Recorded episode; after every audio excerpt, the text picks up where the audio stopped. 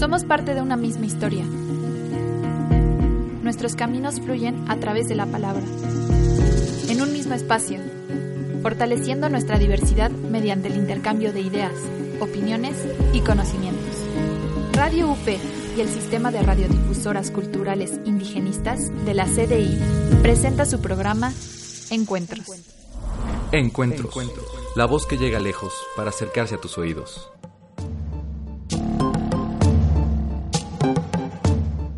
¿Cómo están amigos? Muy buenas tardes. Yo soy Rubén Martínez y estamos muy contentos de compartir con ustedes esta segunda emisión del programa Encuentros, la voz que llega lejos para acercarse a tus oídos. Un trabajo conjunto entre la Comisión Nacional para el Desarrollo de los Pueblos Indígenas y la Universidad Panamericana. Me acompañan esta tarde Sandra Anchondo y Marta de Aro. ¿Cómo estás, Sandra? Buenas tardes. Hola, ¿qué tal, Rubén? Hola, Marta, ¿cómo están? Saludamos con mucho gusto a todos quienes nos escuchan, a la comunidad universitaria de Radio UP y también a las 21 emisoras del sistema de radiodifusoras indigenistas. Marta, ¿cómo estás? Buenas tardes. Hola, buenas tardes a todos. Hola Sandra, hola Rubén y sobre todo a nuestro auditorio que nos escucha en diversos lugares de la República.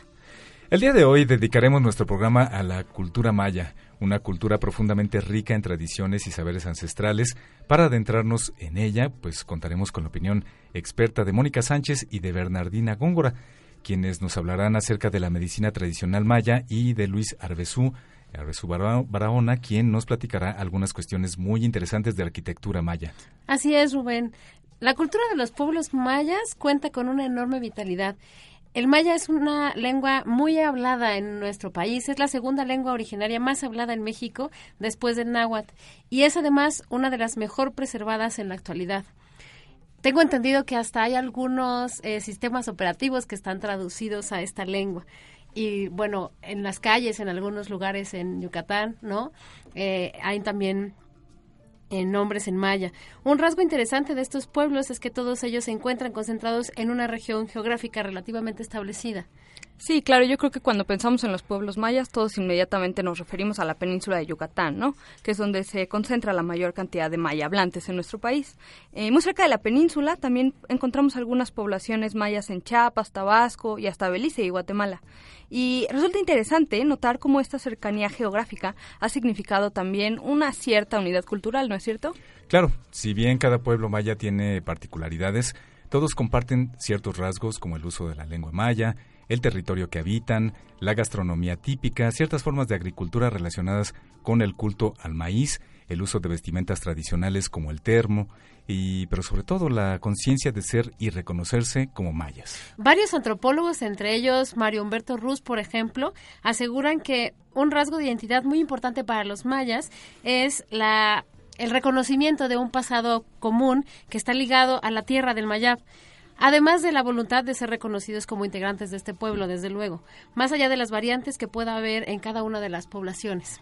Definitivamente la cultura maya es una fuente inagotable de conocimiento y tradición, tiene una riqueza pues altísima. Así que bueno, pues nosotros continuaremos hablando de los pueblos mayas después de este corte, así que los invitamos a que todos ustedes se queden con nosotros en Encuentros, la voz que llega lejos para acercarse a tus oídos.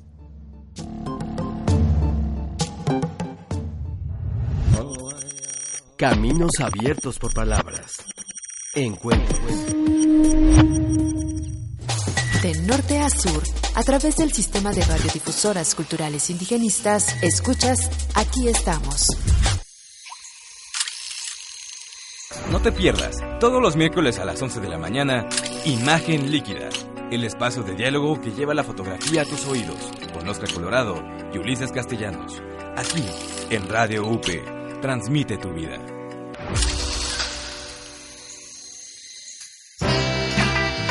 Soy Sofía Álvarez. Acompáñame junto con los Reyes del Soul todos los miércoles de 12 a 1 en el Brunch Melódico. Radio UP. Transmite tu vida.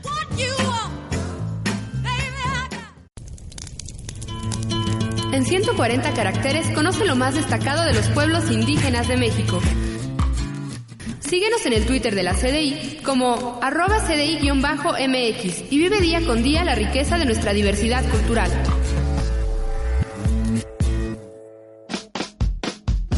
Diagnóstico Económico, el programa que presenta los temas relevantes de economía nacional e internacional. Presentado por Gabriel Pérez del Peral todos los viernes de 11 a 12, solo por Radio UP.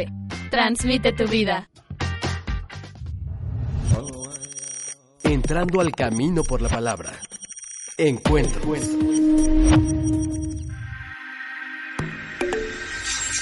Las raíces encaminan nuestra historia. Hoy en nuestro pueblo.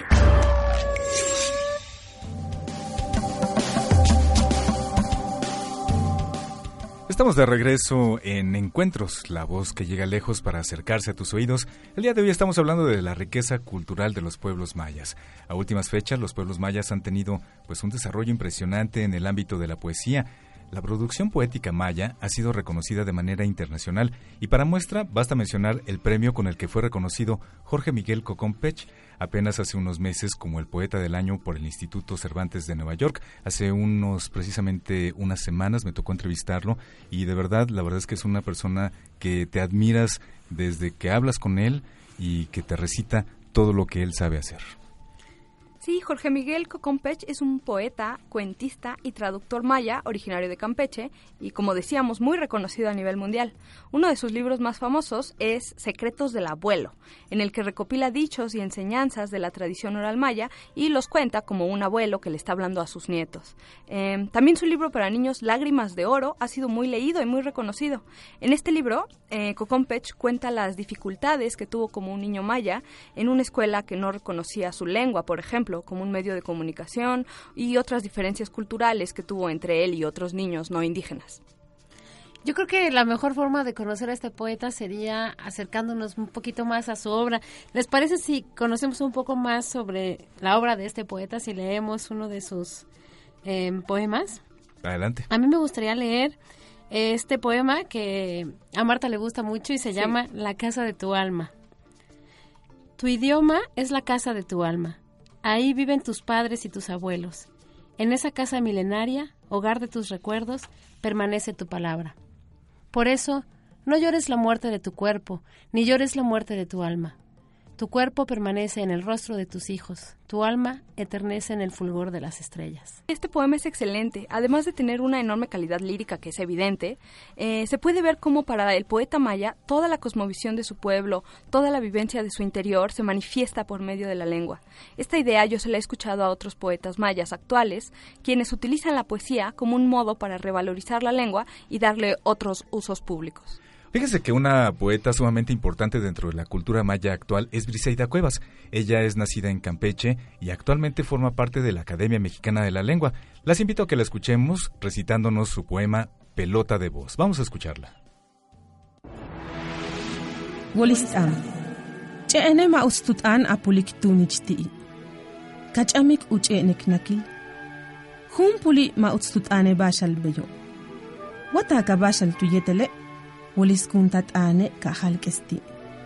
Binawil pelota de voz. Al pozo no le gusta que le tires piedras. Lastimas su quietud. Ese juego no le agrada. Si quieres jugar con él haz de tu voz una pelota. Arrójala. Verás que te la devuelve. Briseida Cuevas Cop, Tepacán, Calquiní, Campeche. Qué interesante cómo la poeta habla de la curiosidad por el fenómeno del eco, que puede ser pues un tema tan universal, pero lo hace con una sensibilidad propia. ¿Se fijan? Yo creo que es eh, especialmente propia de su cultura. No sé, por ejemplo, en la manera en que se refiere a los elementos naturales, como el agua del pozo o la voz de quien se le acerca. Sí, y cómo le va a regresar precisamente el mismo sonido. Definitivamente, la poesía actual de los pueblos mayas, pues es un tema apasionante, tanto como lo son también la música o la arquitectura, por ejemplo. En cuanto a la arquitectura, todavía en la actualidad sigue llamando la atención el Sacbé o el Camino Sagrado de los Mayas. Sí, este Sacbé es lo que todavía se conoce en Yucatán como camino artificial o camino blanco. Estos caminos fueron construidos por los mayas desde tiempos inmemoriales, pero para platicarnos más y mejor de este tema, escuchemos a Luis Arbezú Barahona, exalumno de la Universidad Panamericana, quien actualmente se dedica a estudiar este elemento arquitectónico maya. Caminos en la selva. El Sacbé maya.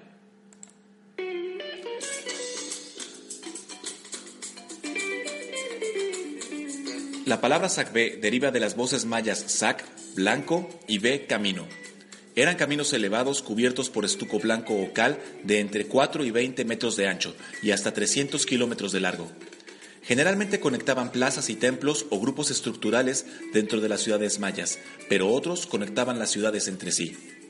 Por mucho tiempo, el Sacbé más largo conocido era el que unía las ciudades antiguas de Cobá y Yaxuna, pero recientemente se han hallado los restos de un Sacbé que parece unía las ciudades de To, hoy Mérida, la capital del estado, con los sitios de Itzamal y hasta la costa de Caribe cerca de Puerto Morelos, una distancia de 300 kilómetros.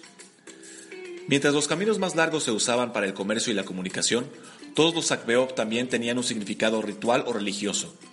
El mayista John Lloyd Stephens reportó en 1840 que los habitantes locales siempre decían una oración ritual al cruzar un sacbé, aun cuando éste ya estuviera cubierto por la jungla.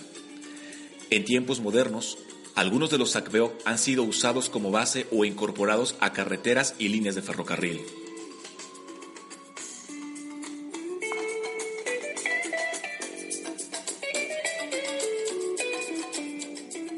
Muchas personas, entre ellos bastantes turistas, siguen recorriendo actualmente Sacbeop. El Sacbet más conocido es probablemente el que conecta la pirámide El Castillo con el cenote sagrado de Chichen Itza. Eh, pero también es muy utilizado el Sacbé que conecta Uxmal con Cabá. Lo que poco se sabe es el valor simbólico de los Sacbeop, pues son caminos también en un sentido metafórico. Como podemos ver, hay muchísimo que aprender de este elemento arquitectónico maya.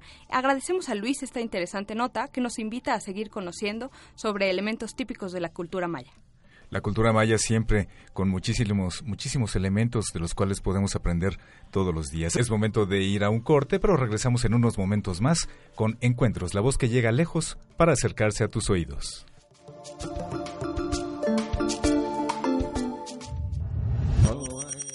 Caminos abiertos por palabras.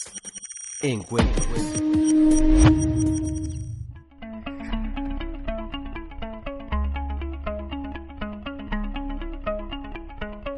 La bioética busca ser un puente entre el desarrollo científico y la ética. Escucha Viva la Vida, todos los jueves a las 11 de la mañana con la doctora Lourdes Velázquez. Radio UP. Transmite tu vida.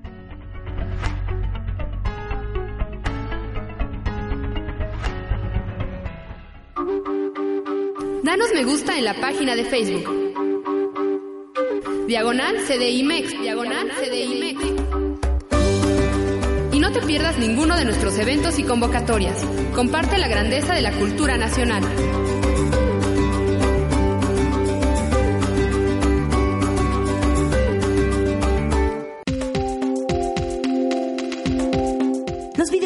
Hacen feliz? ¿Qué impacto tienen en las personas? Esto y mucho más podrás descubrirlo en Navegando en Videojuegos, todos los jueves de 4 a 5. Escucha de lunes a viernes el noticiario Aquí estamos. Información clara y precisa del acontecer nacional. Aquí estamos. ¿Quieres estar al día con la tecnología y el mundo geek? Escucha a Hugo Coronado y Valentín Mastache en Marcador Digital. Todos los martes a las 7 de la noche, solo por Radio UP. Transmite tu vida. Entrando al camino por la palabra. Encuentro. Escucha, imagina, siente, vive nuestras tradiciones.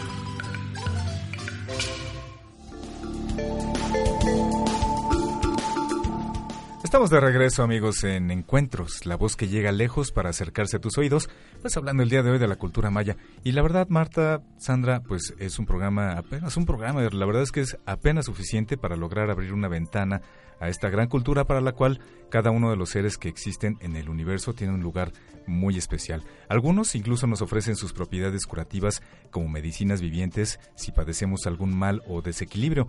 Sobre este y otros temas tuvimos la oportunidad de platicar con Mónica Chávez. Ella estudia desde hace muchos años la cosmovisión maya y su medicina tradicional. Vamos a escuchar la entrevista que tenemos con Claro ella. que sí, Rubén. Estamos aquí en un enlace telefónico con la doctora Mónica Chávez Guzmán. Ella es maestra en etnohistoria, doctora en estudios mesoamericanos y es autora del libro Cuerpo, Enfermedad y Medicina en la Cosmología Maya del Yucatán Colonial y el agua en el México Antiguo. Es especialista en identidad y cultura maya y medicina y cuerpo humano en la cosmología maya y sus transformaciones a través del tiempo. Actualmente es profesora investigadora en la Universidad Autónoma de Yucatán. Hola Mónica, ¿cómo estás? Hola, ¿qué tal? Buenas noches. Muchas gracias por darnos tu tiempo y esta entrevista al programa Encuentros. Gracias a ustedes. Mónica, es para nosotros de verdad un honor que hayas aceptado participar en este programa y bueno, tenemos muchas preguntas para hacerte. Vamos a escoger algunas de ellas que son las que nos parecen más relevantes para pues para nosotras y para el auditorio, ¿no? Si te parece, lo que pues nos ha llamado mucho la atención cuando nos acercamos al pues al pensamiento maya y sobre todo a los métodos curativos que son muy distintos a lo que normalmente vemos en los médicos alópatas, es la relación entre el médico y paciente. ¿Nos podrías explicar un poco cómo es esta relación entre médico-paciente en los mayas y por qué es distinta a la de los médicos, digamos, occidentales? Sí, bueno, la, la relación que existe entre los pacientes mayas y sus médicos es mucho más íntima que, que la fría y cortante relación que existe entre en general en la medicina alopática, sobre todo que no tienen mucho tiempo disponible para eh, atender sus preocupaciones, su estado psicológico en el que se encuentran, los eventos por los que están pasando. Eh, generalmente el, médico maya es de la propia comunidad o de comunidades cercanas, de la misma cultura, entonces puede comprender desde la perspectiva de su cuerpo, de acuerdo a su cultura, hasta la manera en que pueden funcionar los tratamientos para, para curarlos. Es como una relación mucho más íntima, pero tiene que ver con todas las esferas de un ser humano, digamos, es una atención integral. Exactamente, es, un, es algo holístico y mucho más eh, tomando en cuenta el, aspecto psicológico de la curación. Que es muy importante. la, en general, eh, en, la, en la medicina alopática únicamente se receta una, un medicamento y no se toma en cuenta la parte estimulante de la sanación, que es el, el, el, ser em, reconocido en sus problemas o, en, por ejemplo, en, cuanto a masajes, hasta el tipo de cariño que puede aportar o em, el afecto que puede aportar, este, por ejemplo, para una a una mujer que va a tener un hijo, el que atienda sus preguntas con calma, eh, el que la toque, le masajee, la tranquilice, etcétera.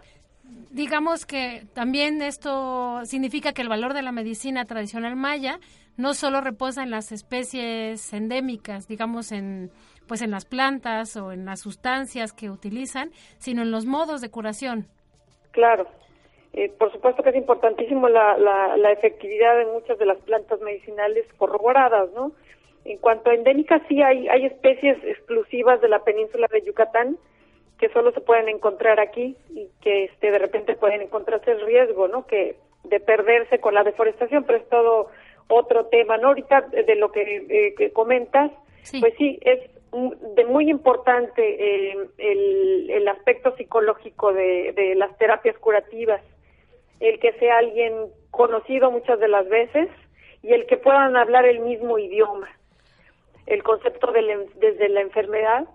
Las, eh, hay, hay varias enfermedades que no son comprendidas por los médicos alópatas, como el susto, em, el diagnóstico es diferente y atiende mucho a, este a, aspectos psicológicos culturales de perspectiva oye Mónica y ahora que me Ay, perdón, ahora que mencionas eh, la concepción de la enfermedad y la curación, ¿cuál sería, por ejemplo, la importancia de las oraciones curativas para la cosmovisión maya?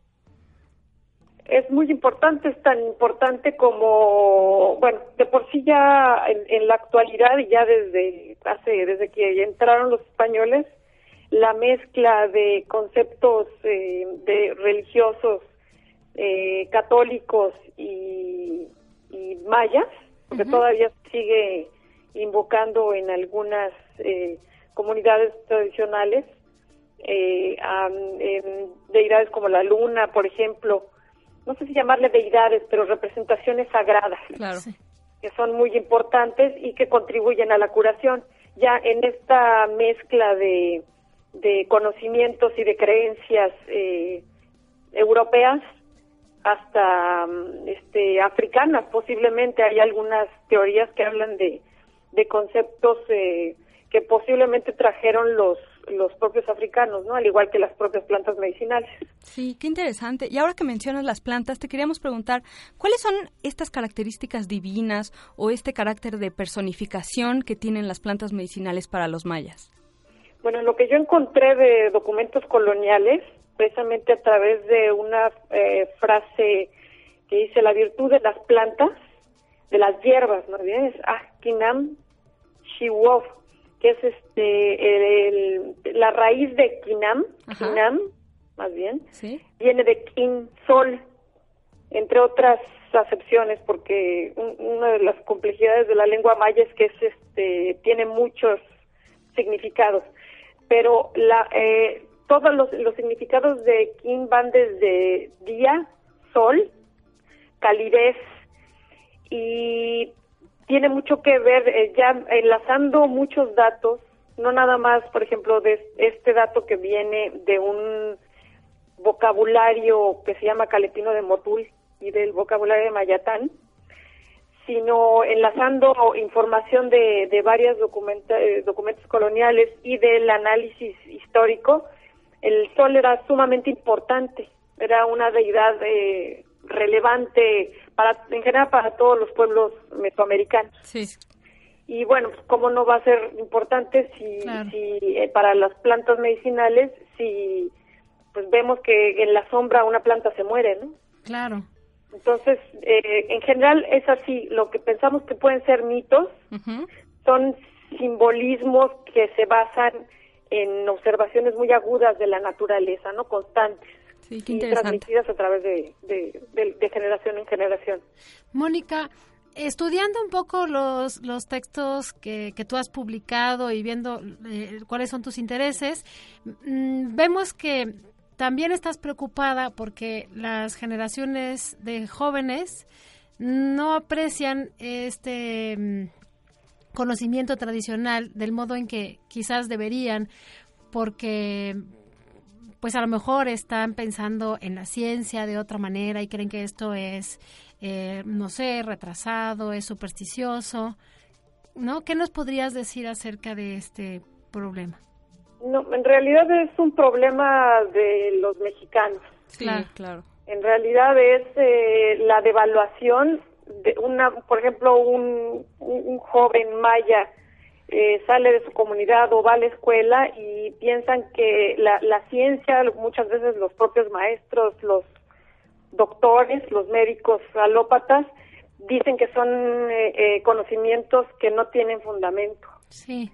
Y bueno, hay ya múltiples estudios que corroboran que tanto plantas medicinales como por ejemplo, eh, vamos a poner los masajes de las parteras que ya había mencionado, eh, tienen eh, mucha razón de ciencia, de que ha, sido efectivo a través de muchísimos siglos y basado en la práctica del ensayo y el error. Sí. O sea, es un conocimiento acumulado que no es, se hace de un día para otro.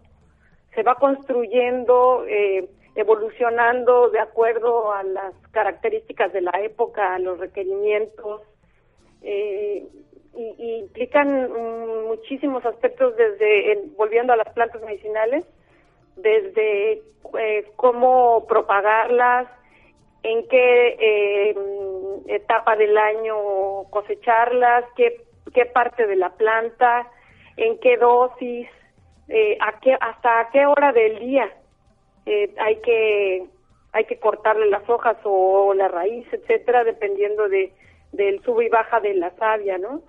Entre muchísimas otras cosas más, ¿no? Entonces, eh, muchas veces es más en mitos eh, que parecen que son solo imaginación, son maneras de simbolizar, por ejemplo, el paso de los astros y cuándo uno debía de, que señalaban cuándo debía uno de empezar una medicación, por ejemplo, en un lugar como el trópico húmedo.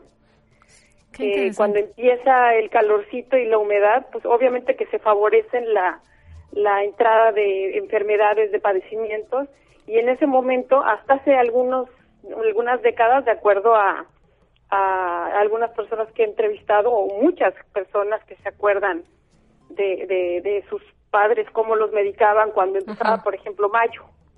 Les daban un desparasitante para poder resistir la etapa riesgosa que venía, ¿no? Qué, interesante, Mónica. Ahora yo estaba pensando mientras te escucho en la relación que existe entre los rumbos cósmicos, los colores y las plantas. Es algo que yo leí en un trabajo tuyo. ¿Nos podrías explicar esto un poquito?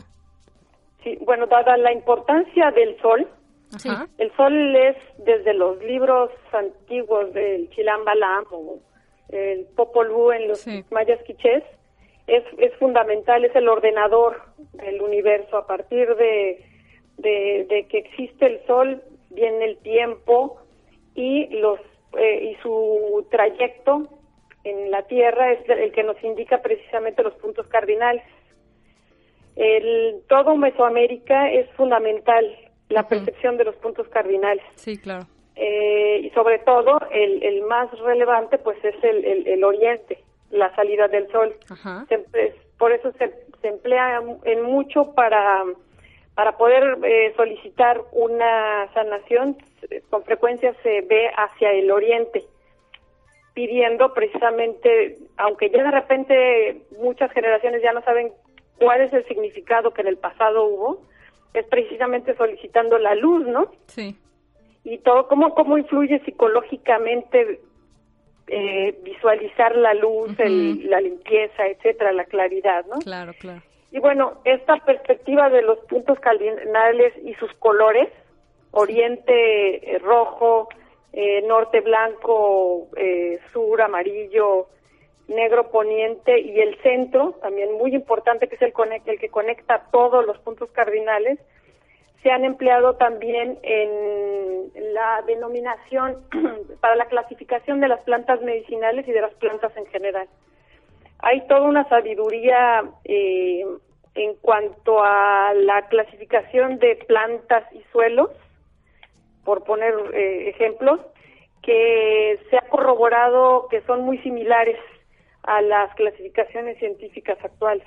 ¿Qué labores se está llevando a cabo entre los mayas para preservar esto? Se están, están creciendo el número de agrupaciones eh, mayas para resistirse al abandono de las tradiciones y de los conocimientos antiguos. Hay reuniones entre mayas peninsulares y mayas de otras regiones sí. Para mm, fomentarse, estimularse para el rescate y la transmisión de saberes, pero además con la sabiduría de incorporar las nuevas tecnologías que les pueden servir, porque no se trata de vivir en el pasado. Claro la medicina, la agricultura, no es verdad que se queda estancada. Si se sigue usando, siempre va a estar evolucionando y adaptándose a las, a las circunstancias. Claro, claro. Mónica, desafortunadamente se nos acaba el tiempo, pero te queremos agradecer muchísimo esta entrevista. Tus palabras nos dieron mucha luz respecto al tema que nos ocupa este programa de los pueblos mayas. Eh, te queremos dar las gracias otra vez por acceder a contestar nuestras dudas y esperamos encontrarnos contigo pronto. Muy bien, muchas gracias. Al contrario, muchas gracias, Mónica. Hasta luego. Hasta luego. Hasta luego. Lástima que tenemos tan poco tiempo, pero los textos de la doctora Mónica Chávez son muy accesibles para quienes tengan la oportunidad de leerlos con calma. Ahora, para aprender más sobre el tema, tenemos también la voz de Bernardina Góngora Tún, médico tradicional maya, quien accedió a participar en nuestro programa y nos platicó un poco de sus experiencias. Esto fue lo que nos dijo. Bueno, yo estoy acá en México, que gracias a la CDI que me ha me dado una invitación y estoy muy satisfecha acá y darle a conocer a mis compañeros todo lo que trabajo que llevamos no lo tenemos por estudios sino lo tenemos por herencia y esa herencia que llevo es una herencia como terapéutica guía espiritual parteras huesera y sobadora estoy acá dando los servicios a las personas que necesitan de nosotros porque hay personas que no saben de nuestro trabajo eh, por medio de, este, de estas personas, de esas compañeras que están conmigo, quiero que se difunda el trabajo de nosotros.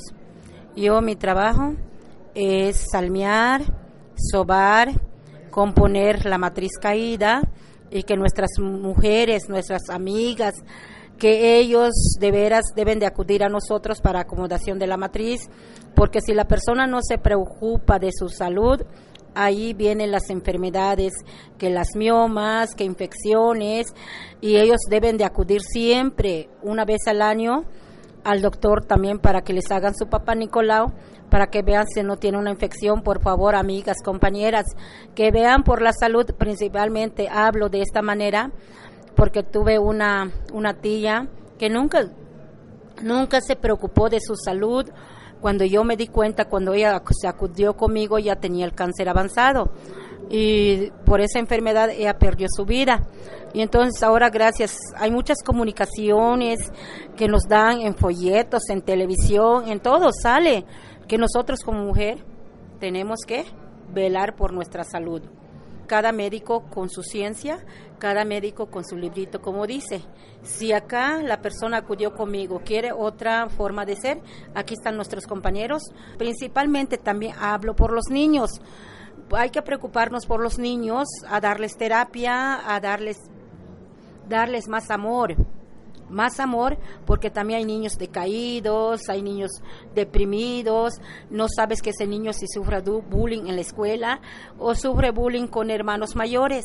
En ese punto yo le aconsejo a las madres que vean por sus hijos, que vean por este tramo qué es lo que está pasando. Si ese niño le falta cariño, si ese niño hay que apapacharlo, porque una mujer cuando se embaraza son nueve meses y de esos nueve meses le da amor al hijo y cuando nace la mamá siempre está pendiente al hijo. Pero cuando yo hablo principalmente aquí en México, que todas las mujeres trabajan y dejan sus hijos en manos de otras personas y que vean si de verdad lo tratan bien, todo. Nosotros en, en comunidades indígenas es menos el trabajo que llevamos y damos más cariño a los hijos. Y entonces yo mi, mi, mi preocupación es esto, que las madres tengan más amor, que no solo su trabajo, sino que le dediquen un rato de amor a sus hijos. No que le den 20 pesos o 50 pesos para pasar el día, sino que le den amor. Principalmente cuando llega una persona en la casa, yo, mi, yo le pregunto en qué le puedo servir, quién es, qué es lo que le pasa. Y entonces la persona me tiene confianza, me dice, soy fulana de tal, me llamo, vengo con este, este problema que llevo a ver si usted me puede revisar. Si es un diagnóstico general videncia, que usted me vea si es con usted el servicio o es con un profesional, profesional que digamos con médico. Y yo le digo, pase, siéntese y ahorita la veo. Entonces, a base de visualización, yo le hago un diagnóstico general y el diagnóstico general es un ultrasonido videncia. Entonces la persona le digo qué es lo que pasa. Pero si era esa persona le veo su karma está muy baja o porque tiene autoestima o porque hay maltrato físico en su casa, yo lo voy a activar, le voy a aconsejar.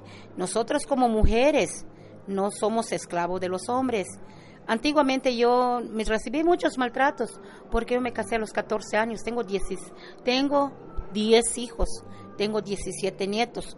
Entonces tenía yo que obedecer a mi pareja que dice los padres de antes era una cruz. No es cierto. Uno tiene que aprender a llevarse con su pareja y desear los hijos que uno quiere tener. Mujeres, amigas, que no caigan en una, en una este, baja autoestima que ustedes tienen derecho a defenderse, porque si un marido les obliga a hacer algo que no quieren, es una violación. Y ustedes tienen que aprender a defenderse, a decir, comuníquese con su pareja para que la relación no se vaya fría, que siga en activa. Eso es mi, es mi consejo para las mujeres y también para los hombres, porque hay hombres también que, que los mandan por las mujeres. También ellos deben dar su punto de vista, aprender a valorarse, aprender a llevar el cabeza de la familia, aprender a comunicarse. Mi nombre es Bernardina Góngora soy médico tradicional, partera y huesera y todo lo que se pueda. Soy guía espiritual para aconsejar a las mujeres que están dispuestas a escucharme. Yo vengo en lo que es Poliú, Quintana Roo y pertenezco al municipio de Felipe Carrillo Puerto. Hachta manki ichitawe tukahileweya Tene tala nene utiali wesik bashki kanik bash tsaki kimentik yete utialuto ola ilako inukuchulako y halacho katako weshane kitsak shanupe ya hachi dios botik itali kapatak shane utalu le tibuchimba to beweya kapata ko yustalu tumentone to ola lilom tone tsakyom tone shiwom tone tulakaya utsi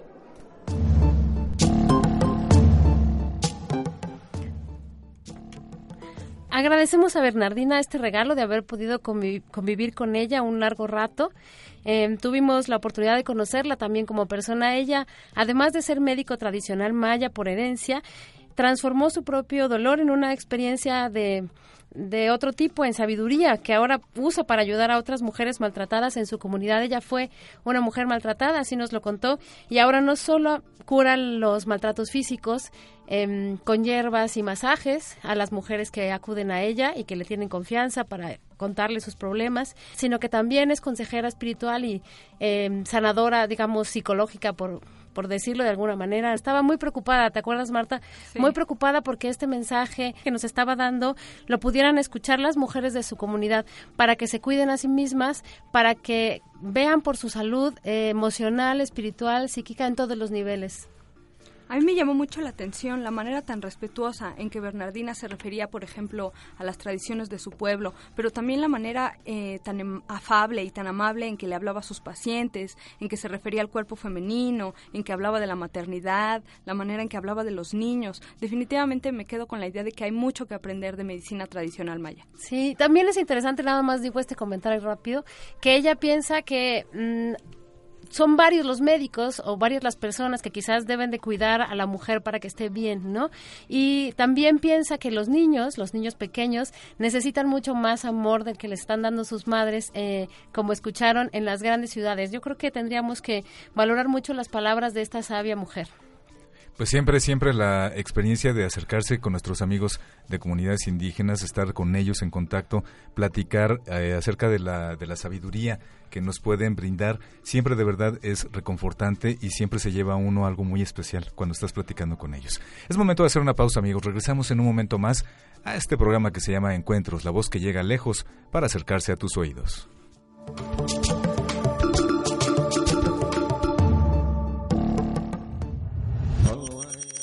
Caminos abiertos por palabras. Encuentros. El viento es clave para la vida. Aquí la vida y el viento tienen su fiesta. Noveno concierto de bandas de viento de niños y niñas indígenas de Oaxaca. Más de 1200 músicos en armonía reunidos en el Auditorio Guelaguetza. 9 de diciembre, 5 de la tarde. Notas que hacen de la vida una gran celebración. La vida está repleta de historias y en el Ser se ve mejor en bicicleta te llevarán más allá de cada una de ellas. No te lo pierdas todos los lunes de 11 a 12 horas solo por Radio UP. Transmite tu vida. El viento es clave para la vida. Aquí la vida y el viento tienen su fiesta. Noveno concierto de bandas de viento de niños y niñas indígenas de Oaxaca. Más de 1200 músicos en armonía reunidos en el Auditorio Guelaguetza. 9 de diciembre, 5 de la tarde. Notas que hacen de la vida una gran celebración. Soy Andrea Alcalde y estaré todos los viernes de 12 a 1 en el brunch melódico con el género disco. La música disco es refrescar tu memoria. Acompáñame en este recorrido musical. Y todos a la pista. Solo por Radio UP. Transmite tu vida. Gracias por hacernos parte de tu día a día. Déjanos entrar a tu hogar a través de las emisoras del Sistema de Radiodifusoras Culturales Indigenistas. Escucha Voces desde la CDI, totalmente en vivo desde la Ciudad de México para todo el país. Sé testigo del acontecer de México y el mundo, una producción de la Comisión Nacional para el Desarrollo de los Pueblos Indígenas. Entrando al camino por la palabra. Encuentro. Abre tus sentidos, celebraciones, cantos, bailes y más.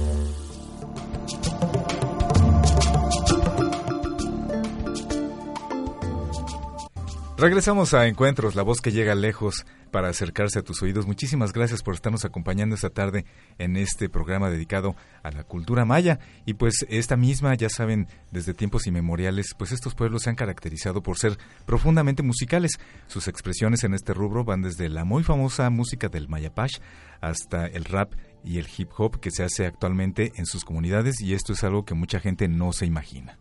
Justamente este año, Rubén, me parece que en agosto, la Mayapax fue reconocida como Patrimonio Cultural Inmaterial del Estado de Quintana Roo.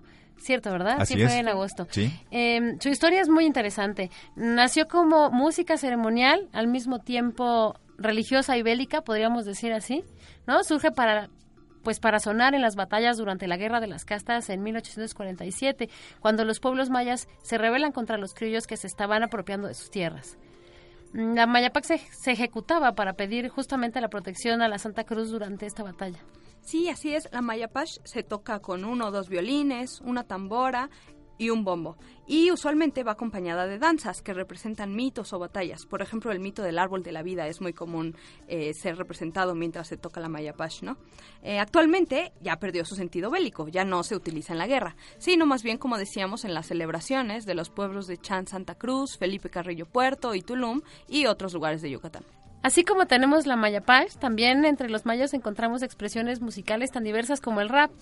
Uno de sus exponentes más reconocidos actualmente es Pat Boy.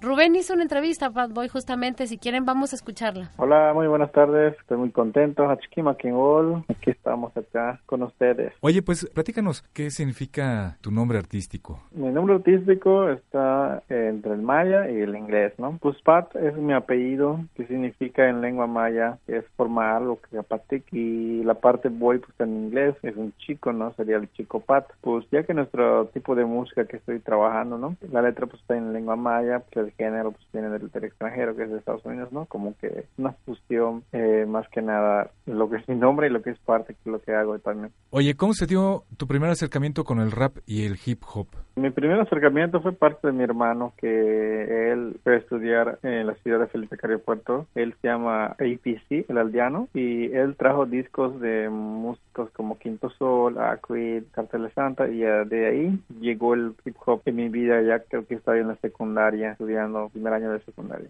Realmente estos son eh, un acercamiento a través de músicos, pues algunos de ellos latinos. Eh, en realidad no, eh, a pesar de que el origen de tanto del rap como el hip hop es eh, norteamericano, a ti te atrajo eh, más este tipo de música que son latinos. Sí, que comencé a escuchar que eh, primero pues conocí los que los que cantaban español, ¿no? Y ya luego de allá empecé a conocer a artistas que son del extranjero, hasta Lil Wayne, 50 Cent, y escuchar reggaetón de Daddy Yankee y, y van haciendo más géneros, ¿no? ¿Y actualmente te gustan más en español o te gustan más en otro idioma? Pues mm, me gusta mucho más escuchar en inglés. En inglés, ¿te gusta más? ¿Por qué? No sé, siento que hace volar, que te imaginar las cosas que cantan o el tipo de ritmo que traen. Eh, igual me gusta el español, que sí lo entiendo, ¿no? Y con los mensajes que traen. Pues de inglés, pues me puedo imaginar qué tema puedo hacer con esa pista o cómo suena el, el estilo de, que tienen ellos. Oye, ¿cuántos discos has grabado y cuáles han sido los temas que más has tratado en tus canciones? Tengo cuatro discos grabados y un disco de la, una recopilación del primer disco con otros nuevos temas. Serían cinco discos. ¿Hace cuántos años que empezaste a hacer eh, rap y hip hop? Empecé a cantar rap en el 2005 y para hacer el primer rap en lengua maya en el 2009. Y mi primer disco salió en el 2010, se llama Yashimbal, mi primer paso, donde está los temas Vidas Mayas, Un Día Sin Ti, El Vicio es Malo,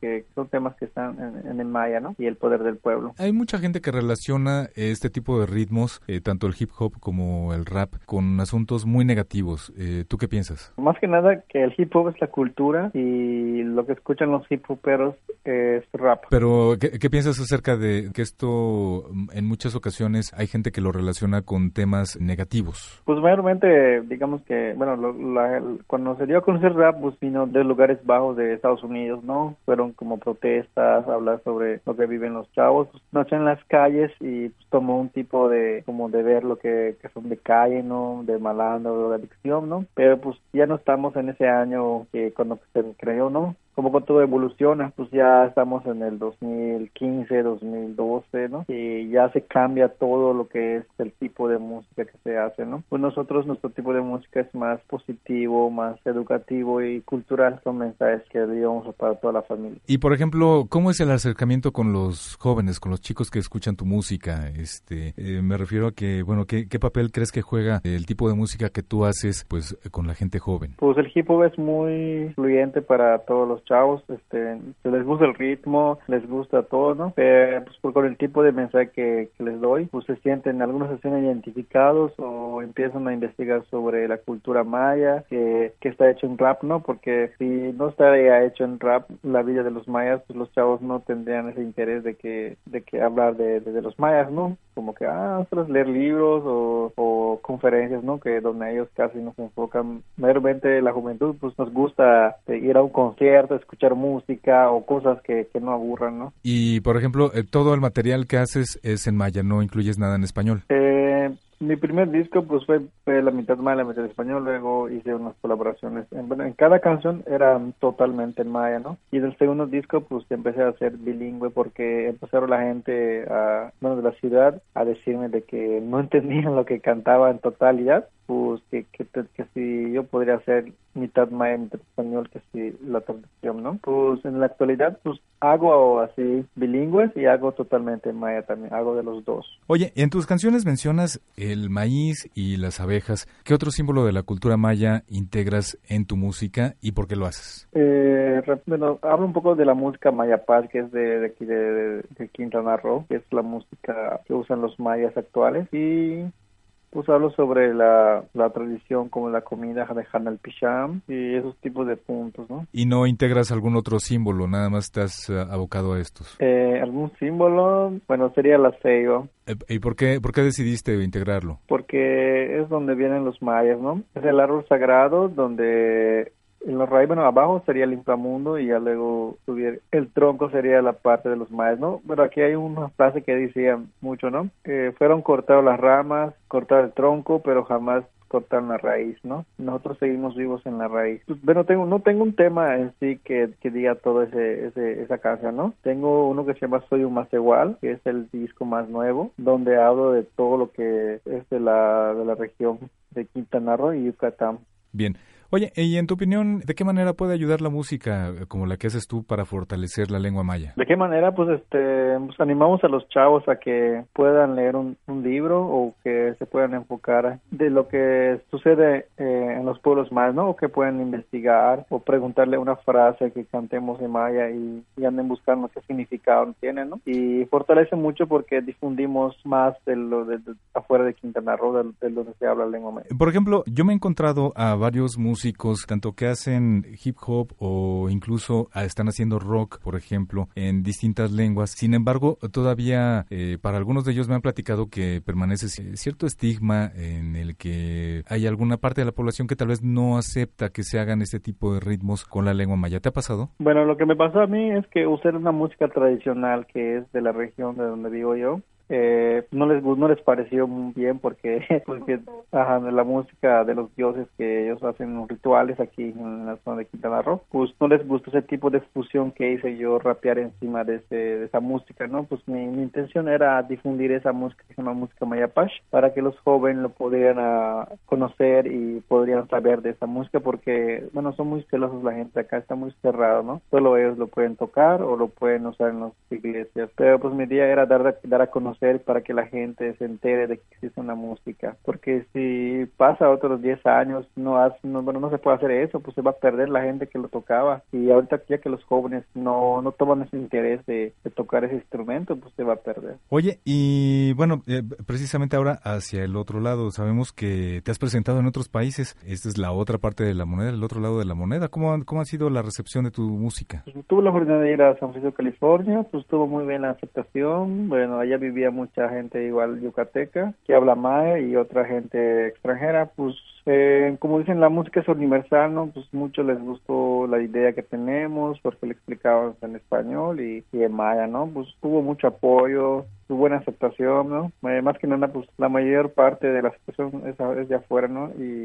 aquí en el zona de México, pues existe mucho mucha gente que, que no le gusta que nosotros cantemos en maya, ¿no? Y que por qué avergonzamos el país y cosas así. Siempre nos llegan comentarios en, los, en las páginas de YouTube. Oye, ¿cómo nació ADN Maya Producciones? ¿Cómo nació? Bueno, eh, nació en el 2014, antes de que yo vaya a, la, a San Francisco, ¿no? Eh, la idea de que, ¿qué podría representar Pat Boy, ¿no? Pues de ahí nació la idea con Tania Jiménez Balán, que ella me dijo, no, pues tienes que buscar un, como un tipo slogan, algo así. Y ya decía Pat Boy con su ADN Maya, ¿no? Y fue que así nació esto de que ADN Maya, ¿no? Y ya cuando yo regresé, pues empecé a, bueno, anteriormente cuando iba a eventos me daban los chavos sus discos, me daban canciones de ellos, me lo mandaban en WhatsApp, en el Facebook y me decía que yo los yo los apoye para que sobresalgan con su tipo de música, tienen que ser rap maya o el hip hop o reggae, pero pues yo todavía no, no encontraba cómo, cómo este, apoyarlos, ¿no? Pero pues ya entrando en el 2000, en 2015 pues la empecé a juntarlos, a mandarles mensajes, a decirles esto, mira, esta es la propuesta de Adnemaya, eh, si están dispuestos a estar con nuestro proyecto, eh, bienvenidos, les puedo ayudar a talleres, grabar sus canciones con mejor calidad y hacerles un videoclip, ¿no? Y ya desde ahí, entrando 2016 en enero,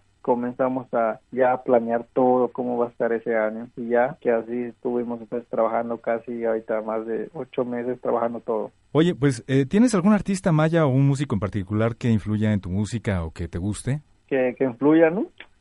Sí, que influya en tu música, algún músico o artista maya. Sí, uh, pero ahorita hay muchos que se llama, hay un grupo que se llama Vibración Natural, que es en reggae. Eh, me encanta mucho cómo, cómo cantan, cómo funciona la lengua maya, cómo se disfruta, ¿no? El sonido del reggae. Igual está Dino Chan, que es un rapero eh, de aquí, hip hop es uno de los nuevos. Y está igual uno que se llama Chan Santa Ruth, que es como K, igual está Santo Santiago, que es el pionero de reggae maya, que fue el primero que estuvo cantando reggae maya aquí en Quintana Roo en el 2003, Y bueno, pues para toda la gente que esté interesada en escuchar tu material, ¿en dónde lo pueden adquirir? Si lo quieren en físico, en los eventos, en mis presentaciones, ahí pueden encontrar discos, gorras, playeras de sangre maya, y si es en digital, pues lo pueden buscar en YouTube o SoundCloud, eh, ahí lo pueden escuchar gratis, y pues estamos trabajando ahorita para poder subir en otras plataformas como iTunes, Spotify. Y en eso estamos, esperamos el año que viene. Igual podremos subir el disco de Ademaya que apenas estamos trabajando. Esperemos que se estrene el disco de Ademaya en enero, que son de 12, 12 temas. Pues muchísimas gracias, Pat. ¿Algo más que quieras decir? algo En estos momentos, hoy, abrimos la nueva convocatoria de ADN Maya Producciones, donde estaremos eh, aceptando audios de, de, todos los chavos de aquí de la península. Si lo pueden mandar en el correo que tenemos, ahí hacer la convocatoria, ¿no? Y ahí los esperamos todos con los brazos abiertos. Muy bien, ¿el correo no lo puedes repetir? Es adnmayafilms.hotmail.com Pues muchísimas gracias, Pat. Un saludo desde acá, desde la Ciudad de México y un abrazo. Igualmente, muchas gracias.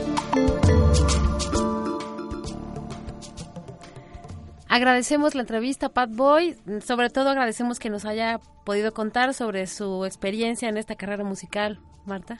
Sí, a mí me llama la atención escuchando a Pat Boy y oyendo un poco de su música, cómo el ritmo y la forma que utiliza para hacerse rap puede ser muy universal, se parece mucho, eh, se nota muchas influencias del rap latino, un sí. poco del rap eh, americano, pero también es muy claro que el tema, las palabras que usa, su inspiración es profundamente maya. Entonces es interesante cómo estas dos tensiones en su música se conjugan de una manera muy buena, a mí me parece.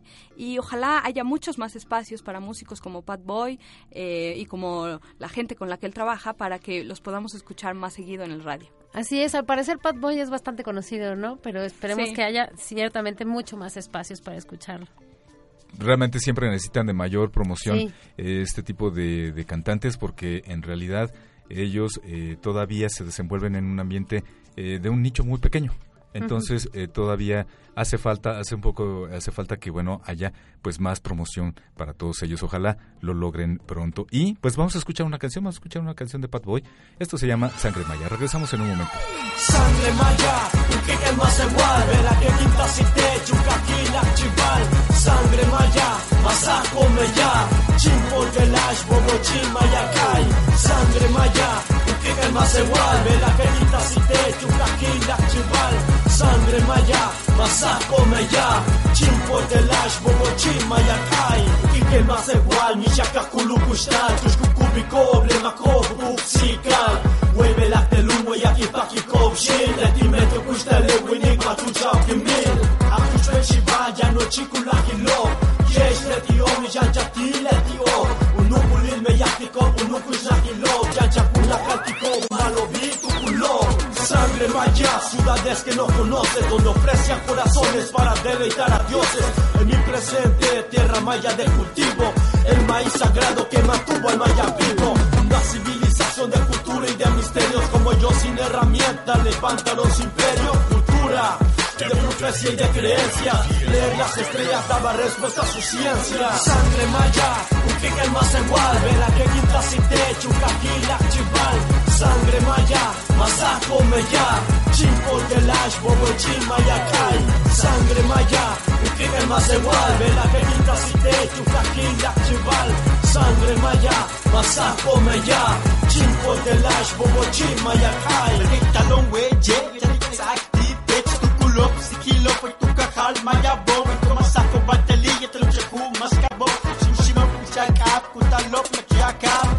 dile que kasmako ta kutri ka chipalong por tu kolum gap akatial ti tonto me ya te quedro aquí ya te tu culo. Vino se se mal me ya te cae na halte les vengo a contar para dar y cantar para conocer mi pensar de mi tierra natal. Que les van sin temor a matar. Yeah siempre para enfrentar esta vida real. Los nos invaden nuestra vida social, vivimos como avispas, unidos en un panal, trabajando siempre teniendo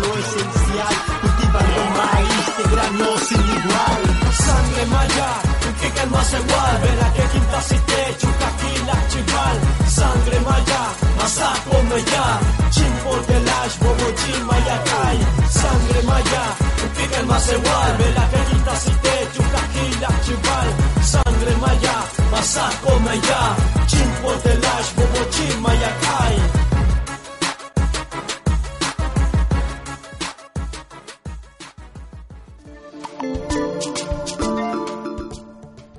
El rap siempre con mucha energía, siempre con mucha actitud, siempre con ese deseo de ir hacia adelante y en muchas ocasiones de denuncia, en muchas ocasiones de pues de estar diciendo lo que mucha gente a veces no quiere decir. ¿Qué te parece Sandra? ¿Qué te parece Marta? A mí me gusta, justo creo que Pat Boy logra ser como tener esta actitud de denuncia y a la vez ser una música alegre. A mí me gusta escucharlo, me pone de buenas oír la música de Pat Boy. Quienes quieran escuchar más sobre Pat Boy, hay mucho material en YouTube, pueden ahí encontrar algunas otras canciones como Vidas Mayas, Decirte Todo. También hay otros grupos eh, que tienen influencia maya o, grupos que han surgido de estas comunidades y que mezclan eh, su propia cultura musical con otras culturas contemporáneas. Pues es una lástima que no tengamos ya más tiempo y pues el día de hoy nos vamos a despedir. Muchísimas gracias Marta, muchísimas gracias Sandra. Nos escuchamos en la siguiente emisión. Vamos a despedirnos. Gracias Rubén, gracias Marta. Muchas gracias a todos los que participaron en este programa, a Mónica Bernardina, a Luis, a Pat Boy, a nuestro radio escucha, sobre todo muchas gracias por estar con nosotros. Hasta luego Rubén, hasta luego Sandra y a todo nuestro auditorio nos escuchamos la próxima emisión. Pues ojalá hayan disfrutado del programa tanto como nosotros. Los esperamos en la próxima emisión para hablar de los pueblos mixtecos. Nos escuchamos en la próxima.